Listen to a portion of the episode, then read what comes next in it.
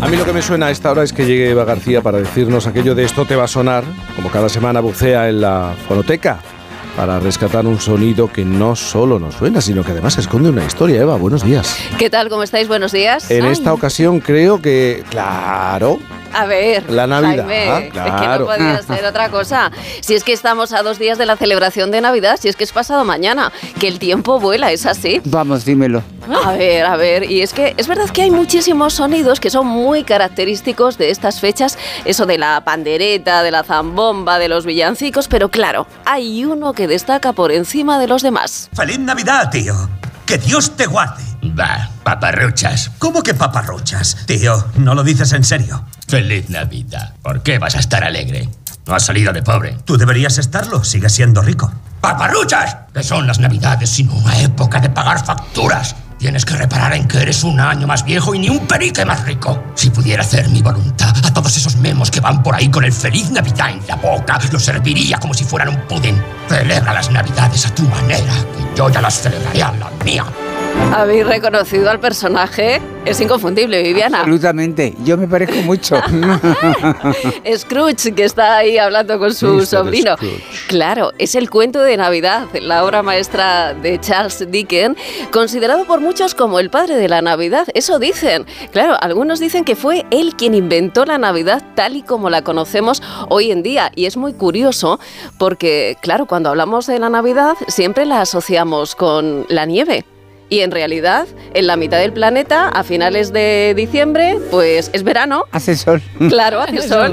Y en la otra mitad, aunque es invierno, resulta que no nieva, salvo en el norte de, Europa. Y entonces, ¿por qué la asociamos a la nieve? Pues por Charles Dickens, así es, porque él realmente en este cuento de Navidad lo que nos mostró fue una eterna nevada. ¿eh? Fue así. Y lo hizo porque cuando él era un niño, vivió la década más fría del siglo XIX en Reino Unido. Allí pues nevaba muchísimo, incluso el río Támesis llegó a congelarse.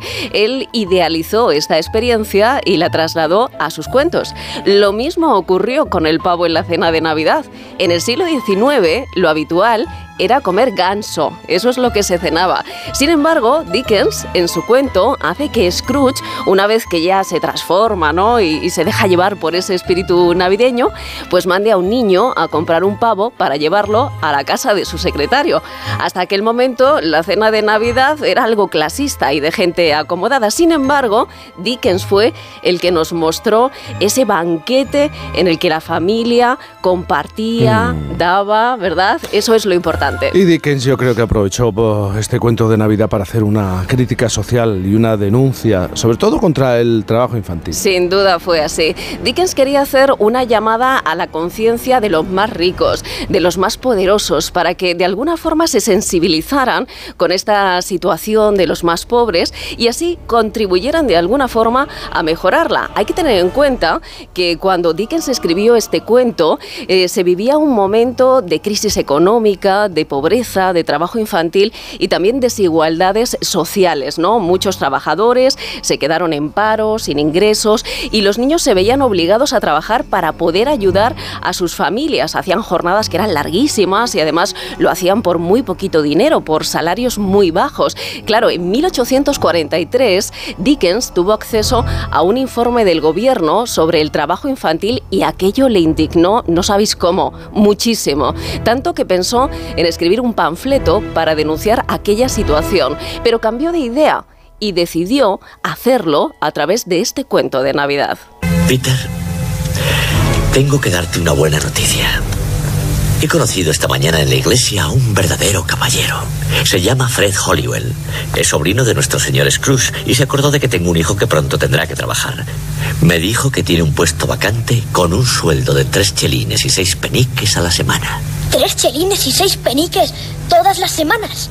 O sea, que si te parece, puedes empezar a trabajar con él desde el lunes que viene.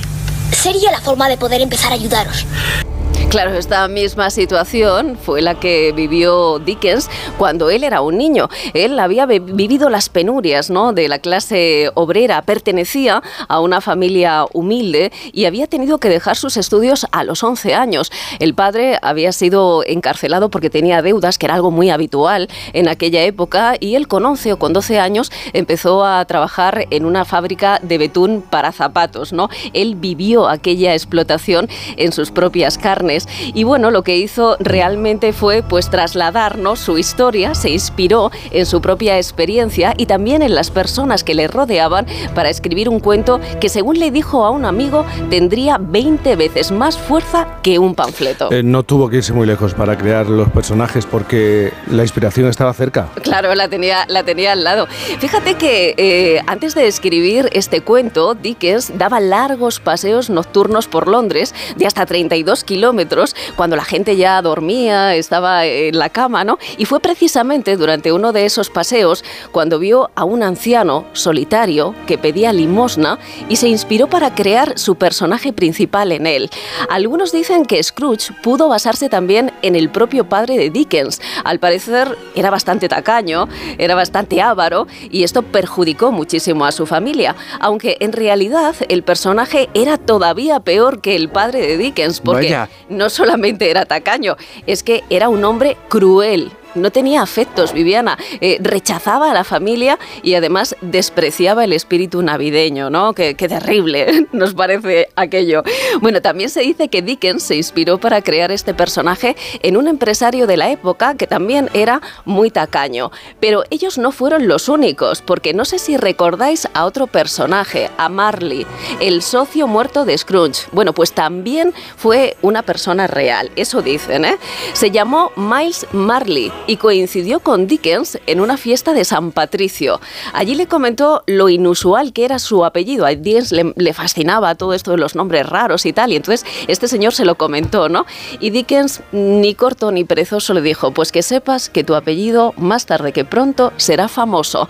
Y cumplió su promesa. Es que Dickens era un amante de la Navidad y yo creo que insistió mucho en recuperar el espíritu navideño y el significado original de, de la fiesta, poniendo la bondad, la empatía, la solidaridad en el centro del cuento. Bueno, para ello, claro, se inspiró en sus propios recuerdos. Él le encantaba la Navidad, lo que había vivido cuando era niño y también durante su adolescencia. También se basó en las tradiciones populares y en algunas obras también de otros autores como Washington Irving o Thomas Hook. El caso es que Dickens quería demostrar que la Navidad era mucho más que una fiesta comercial, que su verdadero espíritu residía en compartir, en ser generoso, en perdonar y en ser feliz. Él creía en la bondad humana y también en la redención. Por eso Scrooge evoluciona a lo largo del cuento y es capaz de convertirse en un hombre bueno, en un hombre que abraza el espíritu navideño, la solidaridad y la generosidad. Señor Scrooge. Buenos días. Sí, así me llamo, aunque mi recuerdo no les sea grato. Permítanme que les pida perdón y acepten mi limosna para los necesitados. ¡Santo cielo! Mi querido oh. señor Scrooge, ¿habla usted en serio? Oh, ¿qué puedo decir ante tanta generosidad? No diga nada. Oh, qué maravilla. La cantidad de dinero que nos con este dinero maravilloso. Dicen que este cuento de Navidad es en gran parte responsable de la tradición de la caridad navideña. Y hay un dato muy curioso que me fascina, la verdad, porque un año después de la publicación, en 1844, los periódicos británicos atribuyeron a esta novela el aumento de las donaciones benéficas en Navidad. Y otra casualidad, el cuento de Navidad fue el primero y el último de los escritos que Dickens leyó en público. Sí, no sé si sabéis que Dickens fue uno de los primeros escritores famosos en dar, en hacer lecturas públicas.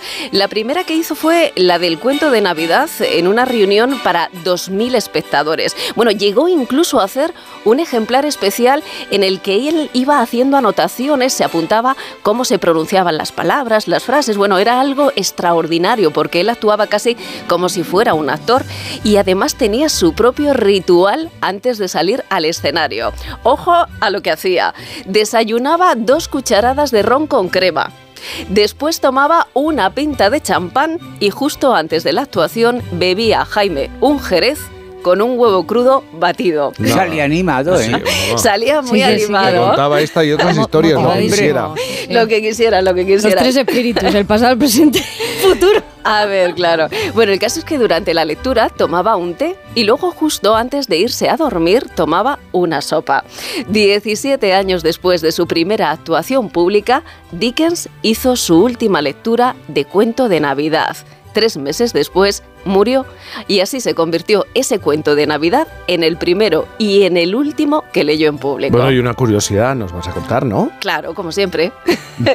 Una curiosidad es que Dickens escribió esta obra porque estaba pasando por apuros económicos. Su última novela pues no había tenido el éxito que él esperaba y necesitaba escribir algo que le diera dinero. Cuando se puso manos a la obra estaba tan inspirado que tardó seis semanas en terminar su cuento. Lo publicó el 19 de diciembre de 1843, hace exactamente 180 años. Claro, él no encontró editor, pero bueno, le dio igual porque lo autopublicó, él mismo pagó la impresión y la verdad es que fue un éxito impresionante. En cinco días, en Nochebuena, el libro ya se había agotado, aunque Dickens no ganó prácticamente un duro porque el precio del papel estaba muy caro y la encuadernación también. Una semana después, en Año Nuevo, Dickens se vio envuelto en una batalla por los derechos legales de su obra, ojo, que comenzó a convertirse en la más pirateada de Inglaterra. Fascinante. No le salió bien al final la Navidad al pobre hombre. Bueno, no se bueno, puede- mostró ese mensaje positivo y de quedó, esperanza. eso quedó. No se puede tener todo, Viviana. No, Si no, que- ya lo veo, ya lo veo. Si es que no se puede tener todo. Vamos a hacer una pausa. No nos vamos todavía. Por fin, no es lunes. Querido